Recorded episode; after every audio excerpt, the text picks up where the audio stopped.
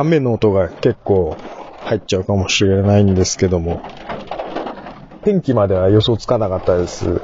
とはいえ、私はあの、基本的に天気の悪い日は、車で通勤なので、ええ、まあこんな日もあるかなと思うんで、ちょっと降りが強かったんでね、ビタビタ雨がうるさくなってるかもしれないんですけども、ちょっと今日はこんな感じで活かしてもらいます。一応声が通ってればいいかなと思うんで、はい、行きますね。どうも、白おじです。生きてるか死んでるかわからないおじさんが、ゆるい思考実験をするポッドキャストです。うん。様々なテーマを自作して思考実験をしてます。たまに有名なのもやります。はい。ね、私がこのポッドキャストを始めた理由は、えー、私自身の話し方の練習や、えー、脳内の整理、整頓をするためなんですね。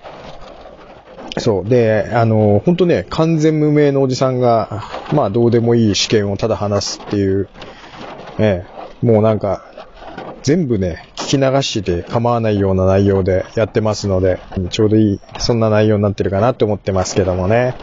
はい。今回のね、放送で、2年目に突入しました。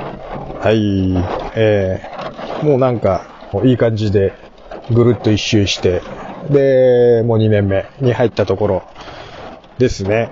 今シーズンね、なんかあったかくて、あ狩猟時はあの寒いの苦手なんで、暖冬はね、手放しで喜びたいところなんですけども、なんか、昨今のね、地球温暖化の流れがね、気になっちゃって、まあなんとなくモヤモヤしちゃうっていうか、あったかいのは過ごしやすくてね、いいことなんですけどもね。なんか不安な感じになっちゃって。うん。嫌な感じですよね。これ、しばらくもうこんな感じでいくと思うんですよ。ちょっとこっから巻き返してね、CO2 削減なんかしたとしてもね、なんかグラフはどんどんね、温暖化の方に行っちゃってるような気がするんで、とはいえ、まあ、そうですね、うまいことね、そう。あの、それはそれ、これはこれ、みたいな感じで、ね、自分の気持ちとはちょっと切り離して考えたいかなと。温暖化、まあそうですね、大事な問題ではありますけども、気分を落としてる場合じゃないので、そういう時こそね、ちょっと自分は自分でね、やっていきたいかなと思ってますけども。うん。はい。それじゃあね、あの、ぼちぼちいきますね。はい。それでは、第53回、シュレディンガーのおじさんを始めます。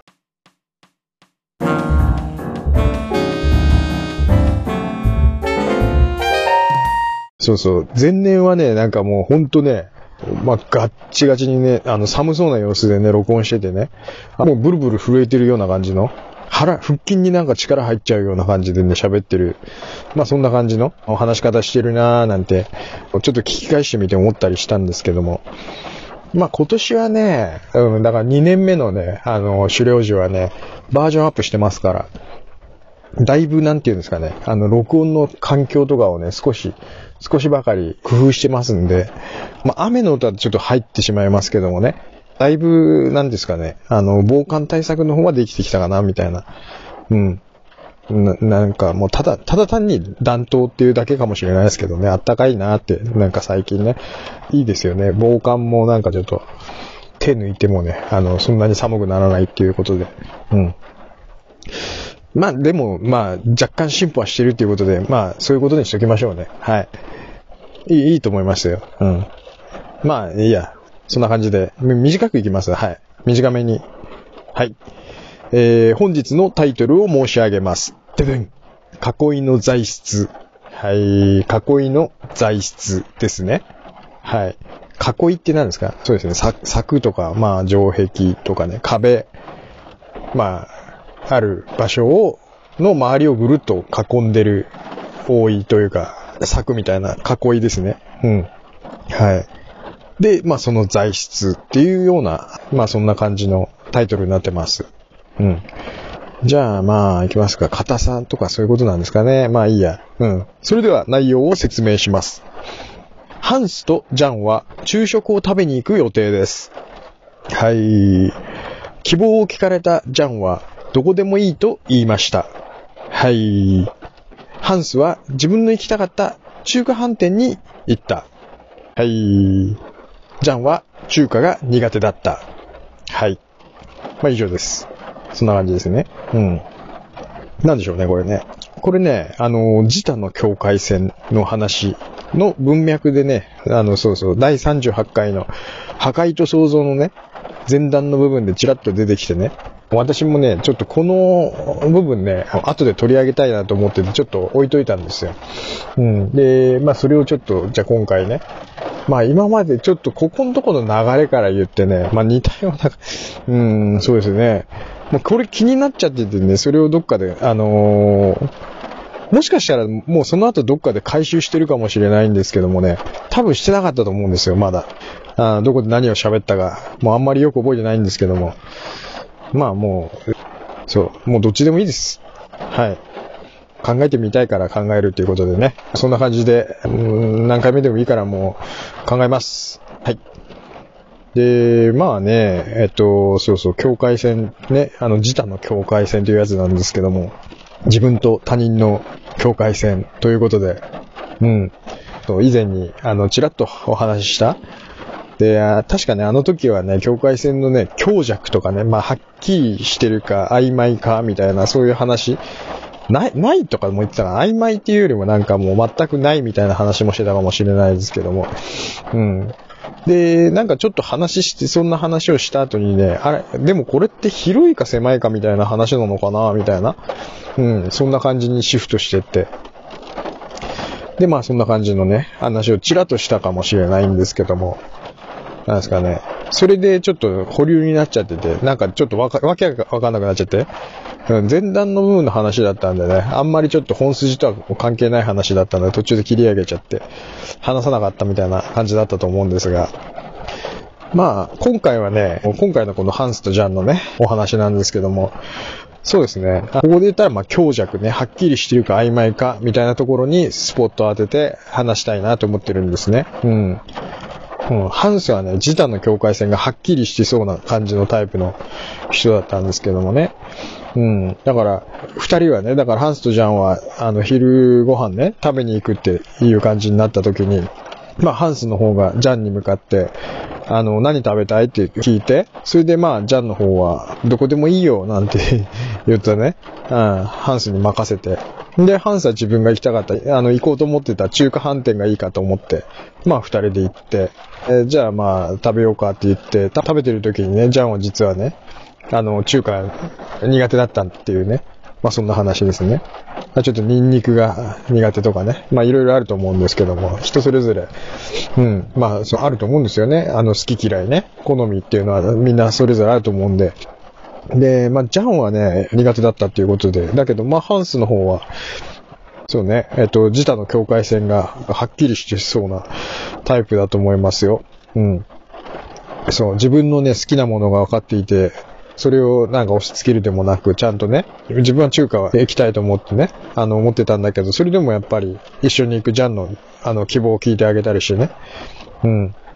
もう自分は自分、他人は他人ということで、ね、自分も好みあるけど、相手も好みがあるっていうのも分かってるからね、一応希望を聞いたりして、まあ、境界線のはっきりしたタイプだと思います。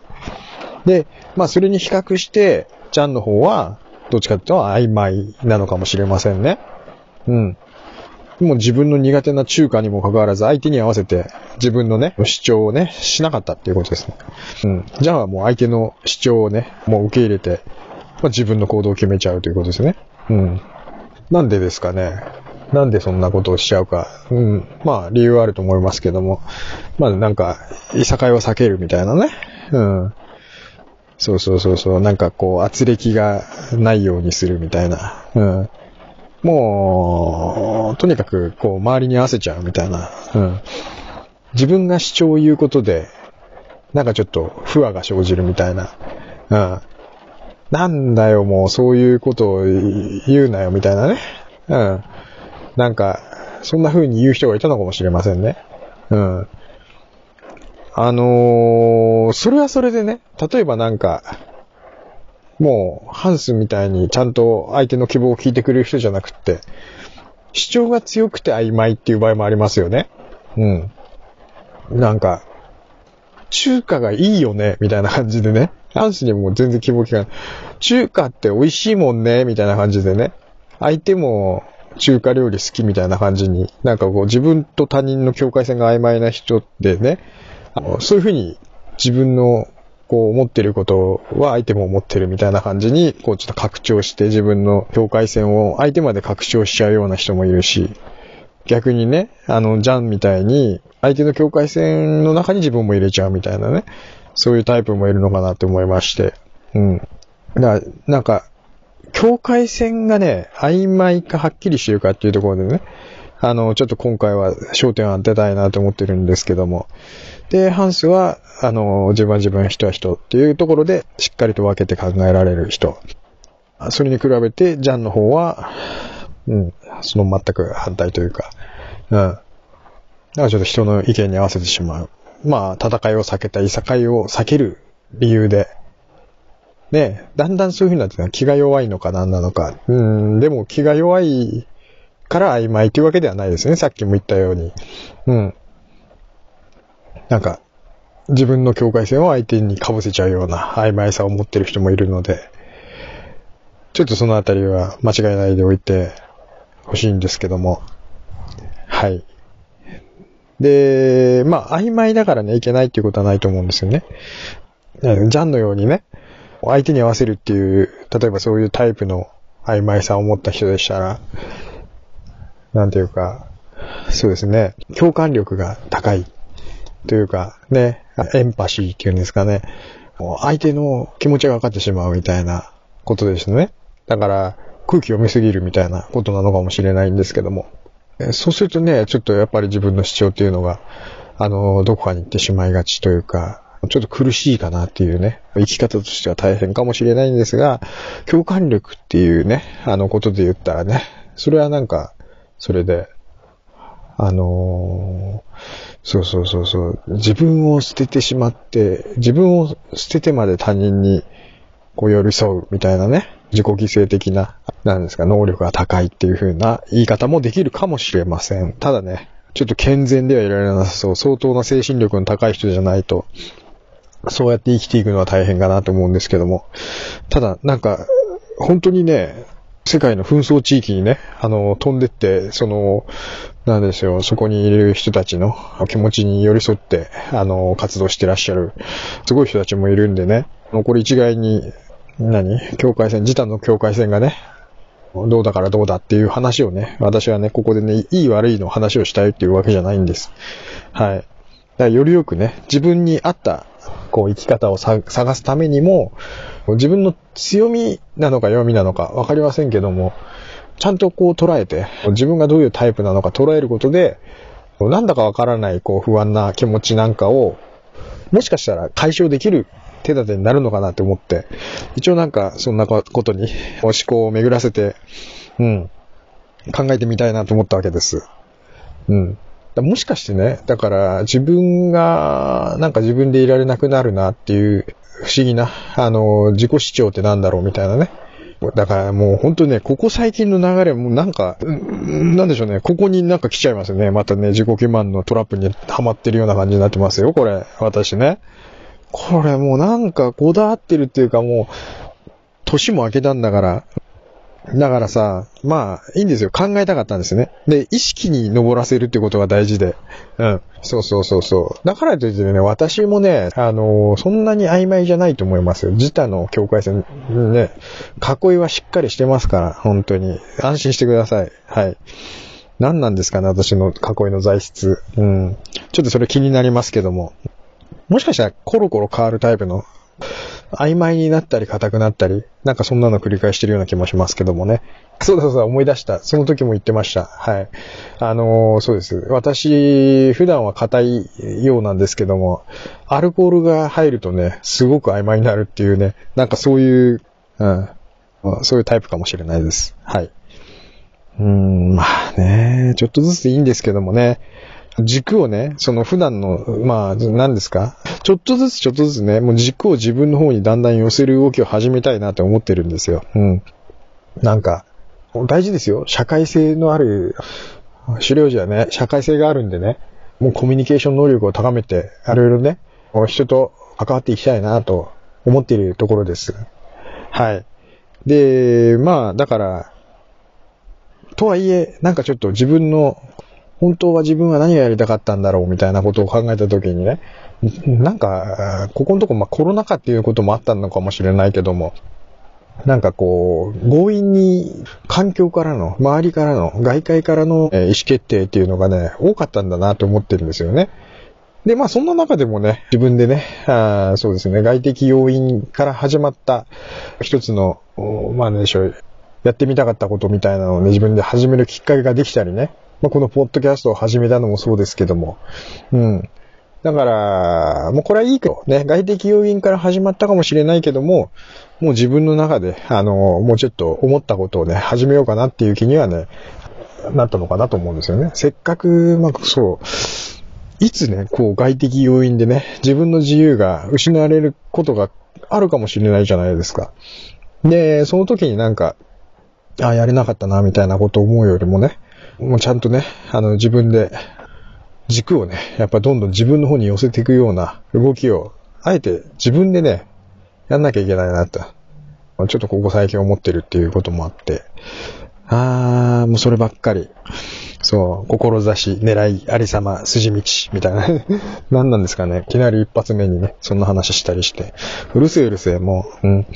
だけどまあ、これね、何ですかじっくりやってみたいなって思ったと。私が思ったってことです。はい。